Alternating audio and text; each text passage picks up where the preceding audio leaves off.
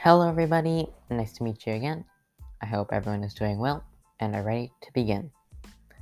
This episode's topic is school. Today was my first day of school. I do feel a little tired, but I had lots of fun. I love the feeling of beginning a new school year.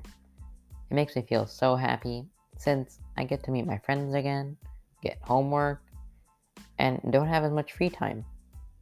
Because for me, isn't being busy better than getting bored with your free time? I am in 10th grade and I'm currently working for an IB or International Baccalaureate diploma. This type of school is higher in difficulty than in other schools. This diploma difficulty is recognized all over the world. High school is already hard, and over that, the school makes it harder. It's almost too much.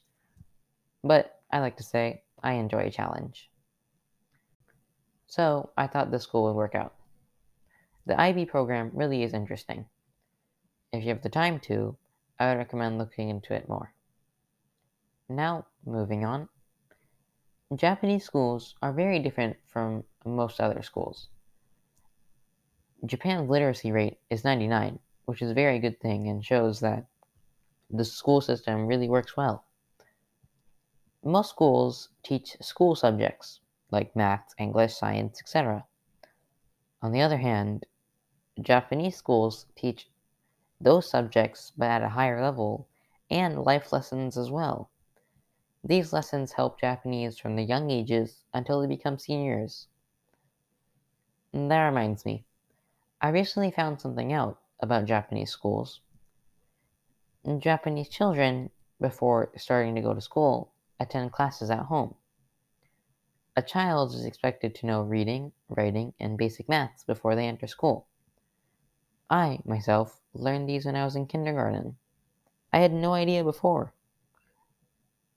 This clearly shows the expectations of a Japanese child and how smart they will probably be with such a head start.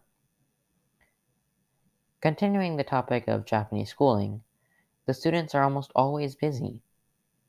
As I mentioned before, the schools teach higher level subjects. On top of this, the students usually are in multiple clubs. Sometimes the clubs even continue into the summer vacation. Another thing students can do over the summer is focus more on certain subjects. In Japan, there's something called cram school, or juku, which is basically summer coaching classes. The students are usually encouraged to attend these classes and focus on their studies even more, especially for high school entrance exams and getting better at a certain subject. I must say, these students are hard workers. And due to this hard work, the students tend to sleep in class. The students must be so exhausted. In America, if a student sleeps in class, the teacher would get annoyed and call the student lazy. But in Japan, apparently, the teachers sympathize with the students.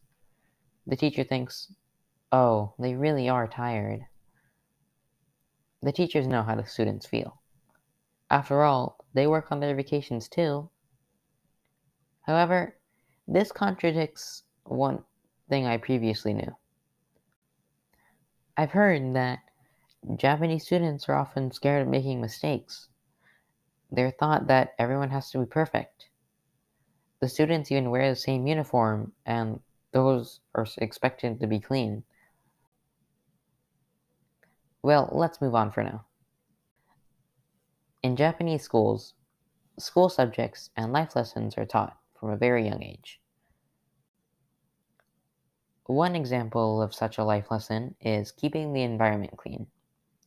From kindergarten, the students clean the classroom in any way they can, such as sweeping, dusting, and cleaning bathrooms too. Also, the students serve their lunches without a teacher's help. In the future, doing these things helps the student. The cleaning helps staying organized, and the serving helps with teamwork, both of which are values important to a working Japanese person. In the end, Japanese schools seem very interesting. I do want to go to Japan for college. For this, I have two options. One of them is to go to Japan and directly go to college there. However, this option's price is pretty high. The second option, on the other hand, would be much more affordable. That would be to attend as an exchange student. In American colleges, it would be called the Study Abroad program. I would go to college here in America, then via America, I would go to Japan for college. Both options are fine with me, but the second would most likely be the chosen one. Anyways, I plan on going to Japan, whether on vacation, for work, if I get that chance, or for school.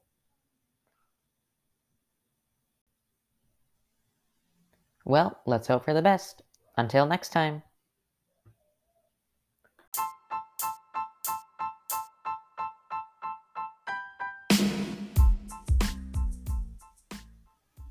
This is the end of today's episode, everybody.